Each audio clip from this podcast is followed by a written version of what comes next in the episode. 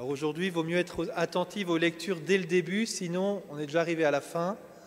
Les lectures sont brèves, c'est bien, on va gagner quelques minutes pour la messe, ça va être un peu plus court que d'habitude. Ça dépend de l'homélie. Alors en fait, aujourd'hui, c'est une fête euh, qui est un peu différente des autres, puisque à, partir d'aujourd'hui, les trois semaines qu'on va venir, Sainte Trinité, Saint-Sacrement et puis euh, Sacré-Cœur, les trois fêtes qui suivent la Pentecôte sont comme un, peu une ressaisie de tout ce qu'on vit depuis six mois. Depuis le début de l'Avent jusqu'à la Pentecôte, on est dans un grand chemin où on, on, rentre dans les mystères, on vit les mystères du Christ depuis sa conception jusqu'à son élévation dans le ciel et le don de l'Esprit Saint. On a pris tout le temps de contempler tous les ans, nous revivons tous les mystères du Christ, nous nous unissons au Christ dans le sein de sa mère, sa naissance, l'appel de ses disciples, l'entrée dans le carême, avec cette contemplation du Christ qui, rentre dans sa passion, puis le mystère de la résurrection. Et ça, ça nous prend euh, six mois de l'année. Et après, la tradition nous dit qu'après le dimanche de la Pentecôte, avant on appelait ça les dimanches après la Pentecôte, nous sommes invités à vivre comme les apôtres, au fond les actes des apôtres, tout en étant en communion avec le Christ qui s'est élevé mais qui demeure avec nous. Et avec cette fête de la Trinité, on a comme un pas en arrière là, puis on contemple ce que le Christ nous a révélé. En fait, la Trinité, elle est de tout temps, elle est jusqu'à l'éternité, sauf qu'elle nous a été révélée par le Christ. C'est Jésus qui nous donne conscience, qui nous donne cette révélation nouvelle de la Sainte Trinité, de ce mystère, de la Trinité une, sainte, consubstantielle, c'est-à-dire trois personnes, même substance, mais indivisibles, on ne peut pas séparer les personnes de la Trinité, elles sont unies les unes avec elles, elles sont d'un même accord, on, y reviendra tout à l'heure, et nous sommes invités dans leur communion. Et puis, euh, eh bien, ce mystère-là nous est révélé dans le mystère de Jésus, qui va se révéler notamment comme le Fils. Jésus, tout au long de son ministère, se révèle comme le Fils, le Fils du Père, le Père et moi, nous sommes un. Nous sommes en communion avec le, je suis en communion avec le Père et le Père est en communion avec moi. Et puis il nous invite à baptiser au nom du Père, du Fils et de l'Esprit Saint. Donc on voit cette unité entre le Père et le Fils, mais on se dit bah, l'Esprit Saint, du coup, il est où? Et Jésus dit je vous enverrai un autre paraclet. S'il nous envoie un autre paraclet, c'est qu'il y a déjà un paraclet qui est venu. Bah, le premier paraclet, c'est lui. Jésus est le paraclet et il nous envoie un autre paraclet, ou pour dire autrement, un autre défenseur.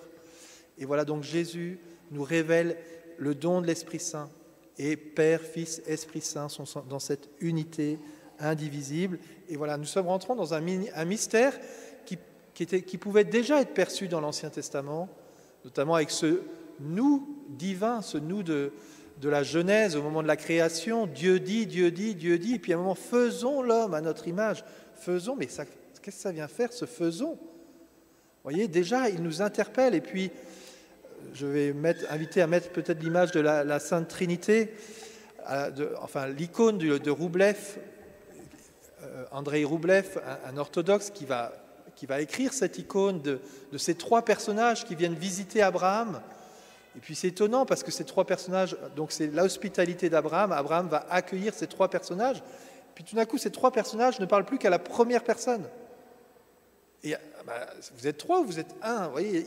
Donc tout au long de la révélation, il y a eu des thèmes comme ça, mais de fait, Dieu, dans sa grande patience, a attendu de venir prendre chair de la condition humaine pour nous révéler ce grand mystère de la Sainte Trinité. Et les textes aujourd'hui de cette très sainte Trinité nous font rentrer, ne sont pas trop dans une dimension un peu chirurgicale, j'ai envie de dire, descriptive de la Sainte Trinité. Comment ça procède l'un et l'autre voyez, ce fameux filioque qu'on entend dans, le credo. Ah, ben, il procède du Père et du Fils, l'Esprit Saint. Oui, mais je sais pas, les Grecs disent pas la même chose. Ils disent qu'il est exporosis du Père seulement. Ça crée des querelles et tout ça. Aujourd'hui, je pourrais vous expliquer ça. Je vais peut-être l'expliquer tout simplement, parce que c'est peut-être bien pour montrer qu'on est dans une vraie communion. Depuis 1995, les deux communautés orthodoxes et catholiques l'ont montré. Lorsque la, la foi catholique, la foi s'est rassemblée pour exprimer la foi chrétienne, on l'a exprimé en grec et on a dit que l'esprit et ekporosis procède du Père, sauf que seul, du Père seul. Sauf que quand on a traduit ce mot ekporosis, qui est un peu spécifique, on l'a essayé de le traduire en latin, on s'est dit, bah, le seul mot qui ressemble, c'est procedit. Sauf que prochedite, ça ne marche pas avec prochedite que du Père. Il ne peut pas procéder que du Père quand on comprend le mot prochedite. Parce que ekporosis, ça veut dire la source. La source de tout, c'est le Père. Et on est tous d'accord. L'Esprit procède du Père en tant que le Père est la source. Mais le latin dit il procède comme le chemin de la source. Ah ben, il procède du Père, mais il y a le Fils quand même avant d'arriver à l'Esprit. Donc, en fait, on a deux credos qui ne sont pas exactement les mêmes. Et du coup, on est en tension, mais on n'a pas encore inventé un mot qui traduit vraiment avec porosis pour que ça marche. Je vous ai fait de la grosse théologie là aujourd'hui. Hein. Ce n'est pas tous les dimanches que je vous fais de la théologie comme ça. Comme quoi le séminaire, ça sert à quelque chose. Aujourd'hui, les textes de la liturgie nous ressentent sur l'amour. L'affirmation forte de ce texte, on a même épuré certains textes pour recentrer sur ce texte Dieu est amour. On l'a dans le texte de la Genèse, pardon, le texte de, l'Exode avec Moïse. C'est très fort ce texte. Je vous invite vraiment, si vous voulez, cette semaine à prier avec ce texte. Parce que ce texte, ce texte c'est comme l'expérience que nous pouvons vivre. C'est un peu voyez, vous voyez des points très similaires avec la transfiguration sur la montagne, la nuée, Dieu qui vient, qui se révèle. Et justement, le parallèle, c'est que dans la transfiguration, bah, c'est Jésus qui est Seigneur où on retrouve aussi le mystère de l'ascension, le dernier évangile qu'on a entendu le jour de l'ascension, avec Jésus qui vient au milieu de ses disciples sur la montagne, il leur a donné rendez-vous sur une montagne. Et là, certains se prosternent comme Moïse se prosterne, et Jésus leur donne une parole, allez de toutes les nations baptisées. voyez Et nous, dans la prière, on fait la même chose. On vient sur la montagne. Le cantique tout à l'heure a insisté là-dessus. Béni sois-tu, toi qui sur le trône de ton règne, dans, dans ton saint temple de gloire, au firmament du ciel, mais aussi le temple de Jérusalem pour les, et pour nous le temple qui est ici. Je viens près de cette montagne sainte, ou encore dans le secret de ma maison, je viens sur cette montagne de la rencontre avec Dieu et je me prosterne, peut-être physiquement, je me mets à genoux dans ma chambre pour me mettre face à Dieu et Dieu vient se révéler à moi. Et que dit Dieu de lui-même? C'est rare que Dieu parle de lui-même. On parle beaucoup de Dieu, mais que dit Dieu de lui? Dieu dit le Seigneur, le Seigneur, Dieu tendre et miséricordieux, lent à la colère, plein d'amour et de vérité. Moi j'aimerais, frères et sœurs, qu'on apprenne cette phrase. Et que lorsqu'on rencontre quelqu'un qui nous parle de Dieu, dit c'est qui Dieu? Le Seigneur, le Seigneur, on va le dire ensemble. Le Seigneur, vous allez répéter avec moi, parce que vous n'avez peut-être pas les textes. Le Seigneur, le Seigneur,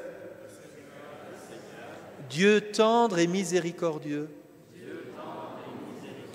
lent à la colère, plein d'amour et de vérité.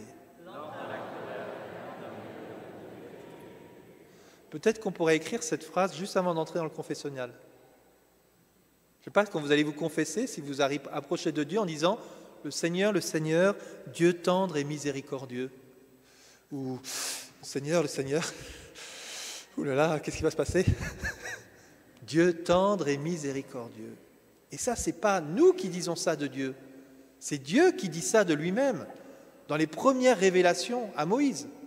Le Seigneur, le Seigneur, c'est le tétragramme, c'est le nom de Dieu, c'est le nom imprononçable. Dieu nous dépasse totalement. Et en même temps, il est tendre et il est miséricordieux, lent à la colère, plein d'amour et de vérité, il s'approche. Et que va dire Moïse? On est à Exode 34, on n'est pas au buisson ardent, hein, on n'est pas au début de l'histoire de Moïse. Depuis, le peuple est sorti d'Égypte, il a passé la mer Rouge, il a passé dans le désert, il est revenu à la montagne. Et le fruit de l'expérience de Moïse, c'est de dire, S'il est vrai, Seigneur, que j'ai trouvé grâce à tes yeux, daigne marcher au milieu de nous. Oui, c'est un peuple à la nuque raide. Oui, nous avons la nuque raide. C'est peut-être pour ça que Jésus nous invite à nous mettre sous son joug. Mais tu pardonneras nos fautes et nos péchés. Voilà l'expérience de Moïse. On a chanté Béni sois-tu, Seigneur, Dieu de nos pères. Quelle profession de foi font nos pères Tu pardonneras nos fautes et nos péchés, tu feras de nous ton héritage. Nous sommes un peuple à la nuque raide, on a du mal à rentrer dans tes sentiments, Seigneur, mais tu pardonneras nos fautes. Il l'a expérimenté, il, il est rentré dans ce face-à-face et il nous donne ce témoignage. Et si on prend toute la tradition depuis Moïse, tous vont nous donner ce témoignage.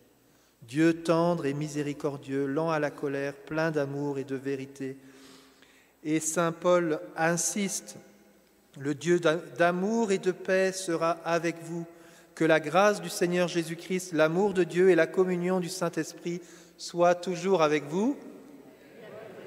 Ah, on voit que c'est naturel, ça ressort. C'est beau ça aussi. Ça aussi, ça peut être une salutation.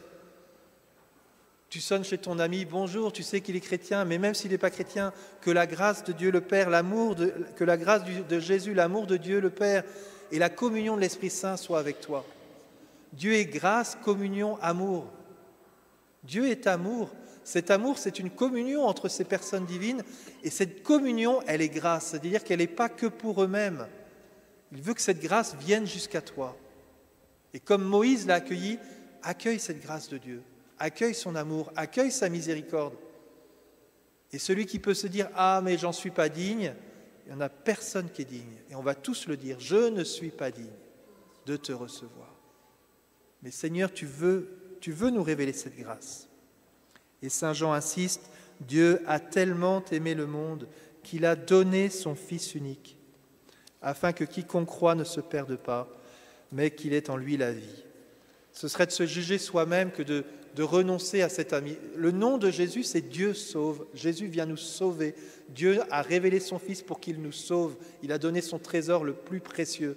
Ce serait plus facile de se livrer soi-même eh bien, il ne s'est pas livré lui-même, il a donné ce qu'il a de plus cher, son fils. Comme vous dire, vous allez comprendre que je vous aime. Est-ce qu'on accueille ce nom-là ou ne pas l'accueillir, c'est déjà se juger Comment tu peux t'en sortir s'il n'y a pas Dieu qui vient te donner son amour et sa miséricorde? T'es foutu en fait. Donc rentre dans la foi en cet amour de Dieu et alors là, là, c'est sûr, ça va bien se passer. Donc l'Écriture aujourd'hui nous invite à rentrer dans cette communion avec Dieu et à rentrer dans cette communion avec l'amour de Dieu.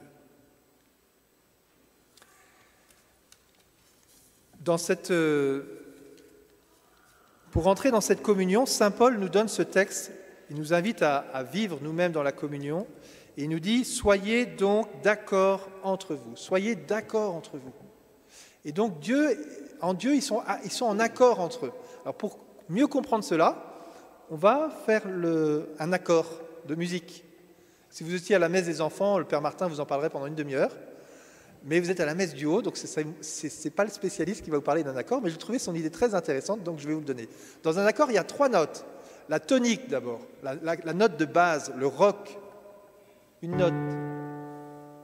Et puis après, à cette note, il y a une deuxième note qui se joint, la tierce, comme une continuité de la première, qui est complètement en communion avec la première. Le Père et moi, nous sommes un.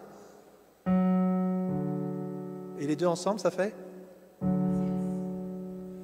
une tierce.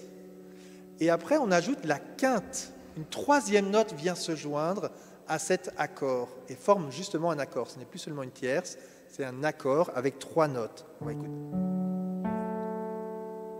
Et les trois ensemble.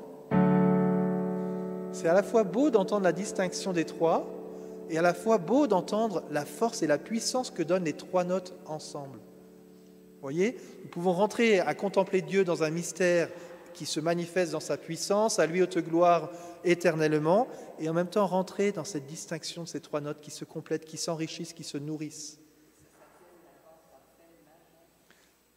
Merci Lynn. Heureusement, on a un spécialiste. Et ça s'appelle l'accord parfait majeur. Alors on va refaire ça. Trois notes et l'accord.